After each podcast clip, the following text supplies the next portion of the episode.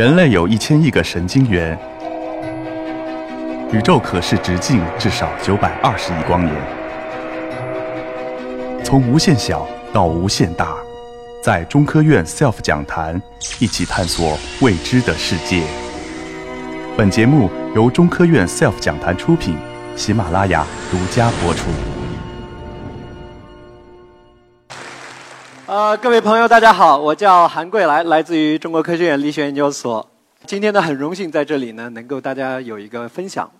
呃，我给大家分享一个关于飞行的梦想。其实刚才两位老师呢，都已经提到了不少的内容啊。那么当然有一些内容我们可能会有重复的，这叫英雄所见略同。其实很值得中国人自豪，因为最早的飞行器在中国产生。刚才呢，王老师也已经提到了风筝和火箭。但是我们后来掉队了，那么这个掉队掉队在哪儿？待会儿呢我会有些问题会会跟大家去分享。说到飞行呢，那么我们刚才说那个是最早的飞行器，那么真正的飞行器在哪里？从科学的角度来讲，真正的飞行器出现在一九零三年，莱特兄弟的这个飞行者一号。呃，其实呢，它飞行的距离很短，也就两百多米。但是呢，它带来的意义是非常重大的，因为它在事先做了大量的科学上头的研究，而不仅仅是经验上头的一些诊断，最终把这个飞行器弄起来。所以呢，它靠的是飞行啊。能看到的这个，其实就是最早的风洞。好，那么基于这样的风洞，二十世纪发展了哪些飞行器？三十年代，飞机呢还绝大多数都处于亚声速阶段啊。到了四十年代，超音速的战斗机就已经诞生了，包括我们现在讲的。呃，战斗机的滑带一代、二代、三代，其实最基本的标准就是能够实现超声速的飞行。好，那么到了六十年代的时候呢，这个超声速的客机就已经诞生了啊。其实它已经飞到二十一世纪了。好，那么这个时候我们很容易会问：二十一世纪到底会飞什么东西？这是一个非常非常普通的问题。包括我们现在说，我们站在二十一世纪的前二十年。那么，二十一世纪后头的八十年，甚至于一百年、两百年、五百年，将来会飞哪些哪些东西呢？又回到我们的老鼻祖啊，钱学森先生，他在一九四六年提出了一个概念，叫高超声速飞行 （hypersonic）。这个概念到现在已经七十多年了。用一句时髦的话讲，钱学森在那个时候挖了一个大坑，现在全世界的人都在往里头跳。为什么？因为从德国开始，V 二火箭是我们啊现在认为最早的高超音速飞行器，一直到后来的 X 十五航天飞机，X 四十三，HTV 二，X 五十一，包括现在炒的最火的 X 三七 B。其实这些东西大家可能有有知道，后头的除了刚才第一幅是德国的，后头都是美国的。我为什么要把它放在这里？因为我们要比，就要跟国际上最先进的对手去比较，跟最厉害的对手去 PK。那么我们将来要研究什么样的飞行器？我个人觉得新世纪宇航竞争制高点有两个。第一个呢是呃高超音速飞机，它能够实现一个到两个小时的全球到达。那也就是说，它可以消除时差的概念。比方说我们在东半球到西半球，比方有十二个小时的时差，飞机飞过去可能也差不多十二个小时。那么也就是说，你早上八点钟出发，到对方那边也是早上八点钟。那对不起，这个时候对你来讲是很难受。但如果我能在一到两个小时之内就搞定，好，时差对我来讲已经没有问题了。第二个呢，就是空间飞机，这也是我这一辈子可能研究的一个终极目标。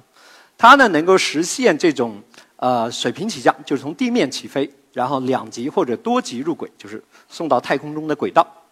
然后呢能够实现天地往返。那么这个呢是我认为真正的这个呃将来的高超声速飞行器发展的一个终极目标。那么它呢能够相对于现在的火箭。做这样的航天发射来讲的话，它的成本会下降百分之九十以上，所以呢，这是一个划时代。那么研究这些东西都需要有一些工具，就好比我们平时要有学习的时候要有书本，要有要有笔、纸等等。那么对于我们研究飞行器来讲，目前最可靠的手段还是风洞。所以每一个飞行器在真正的定型之前，会在风洞里头有成千上万次的吹风。啊，什么意思呢？飞行器在天上飞的时候，空气是不动的。这个飞行器在天上飞，那么在地面上做实验的时候呢，我没有办法实现它这个飞的过程，我就把这个飞行器固定在这里，产生一股高速的气流去作用这样一个飞行器，啊，模拟它在天上飞的过程。所以呢，大家看到的这个图片上呢，就能看到飞行器周围它有特殊的流场结构。在这里呢，我告诉大家啊，我研究的内容，呃，我研究呢 hypersonic 跟 hypervelocity。那么什么意思呢？hypersonic 是是指马赫五以上的飞行啊，一般这么定义。hypervelocity 呢，就是超高速飞行，是指五公里每秒以上的飞行啊。那么说了这么多，其实飞行，因为我们都是讲飞行是在空气里头飞的，那么飞行器跟空气它会产生非常多的相互作用，就像这个图表上显示出来的，在不同的高度、不同的速度底下，它会体现出不同的效应。那么这个效应很复杂，我在这里不做详细解释了。简单概括起来一讲，就是这是一对欢喜冤家。什么意思呢？高速引起高温，飞行器飞得很快，带来的周围的空气会温度非常高，高到什么程度？非常难以想象，啊，几千度、上万度。随着飞行器的速度的提高，飞行器周围的温度是跟这个速度的平方成正比的啊，也就是说这个温度会一下会上升的很高。那么高到这个时候呢，比方说到了两千度以后，氧气。啊，氧分子就会变成氧原子，甚至于变成离子；氮分子变成氮原子，等等等等，啊，出现了一些很复杂的情况。那么这个时候，空气不再是我们呼吸的简单的空气，就好比我们有些同学在游泳池里头游泳，可以游得很好，但是把你放到大海里头去游，你可能就要喝水了。好，再过分一点，如果把你扔到一个沼泽里头去，那你就是没有办法游泳了，你只能沉下去。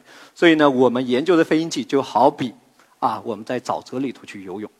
举一个简单的例子，从这个图上呢，大家可以看得到，啊，不同的速度底下，从两公里到十公里的时候，飞行器周围的这个空气有变化。那么这个时候，大家可以看到，实际上这个时候空气发光了，啊，空气是可以发光的，这说明它的温度已经非常之高了。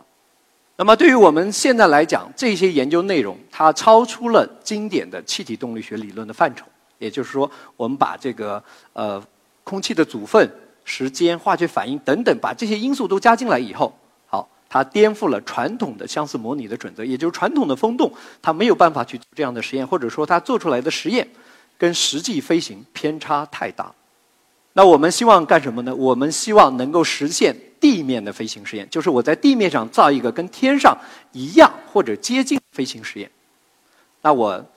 有很多方面的要求，总结起来大概有三条。第一个就是你这个风洞的马力一定要够大，因为你气流的速度很快，到了几公里每秒。第二，你的实验时间要足够的长，啊，就是我相当于我模拟飞行器在天上飞的时候要飞出足够远的距离，我这样才能获得很有效的数据。第三个，我们要做相应的测量，那么这些测量的精度一定要足够的高。我们怎么来解决这是这三个方面的问题？那么我先给大家介绍两款我们正在。正在用的东西啊，第一个呢是这个 JF 十二副线风洞，它能够实现一点五公里到三公里每秒的飞行，这个飞行的高度呢是在二十五公里到五十公里这个高度范围。第二个呢是 JF 二十二副线风洞，这个风洞呢正在建设，大概之后呢呃就会面向大众了，它能够实现三公里到十公里每秒飞行。